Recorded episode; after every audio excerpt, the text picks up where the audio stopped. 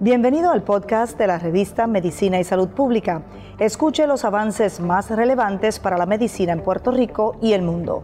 Si desea ver este podcast en vídeo, puede hacerlo en nuestro canal de YouTube Revista MSP.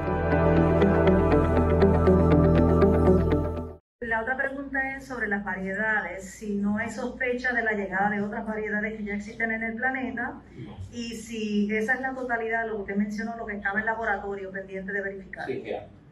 En cuanto a la variable, pensar que en Puerto Rico no existiera esa variable era pensar en otra cosa que no fuera lo, lo, lo, real. De hecho, hay una serie de, de, mutaciones que ocurren de las proteínas. Estas tres variables que son las que nos preocupan y las que nos interesan en este momento, hasta ahora no ha, habido algo que nos diga que esas otras variables están en Puerto Rico. Sin embargo, yo creo que el mensaje claro debe ser, número uno, no bajar la guardia independientemente de las variables que haya, no bajar la guardia. Número dos, que el comportamiento de esta variable puede cambiar de lugar en lugar.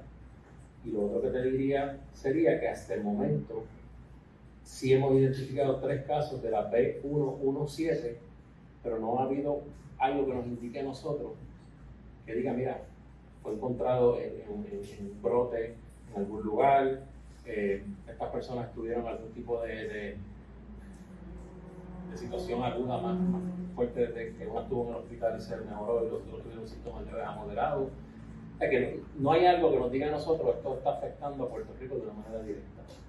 Pero, vuelvo y repito, primero en el momento que pase nos estaremos comunicando, porque ciertamente el pueblo tiene que saberlo y tiene que prepararse.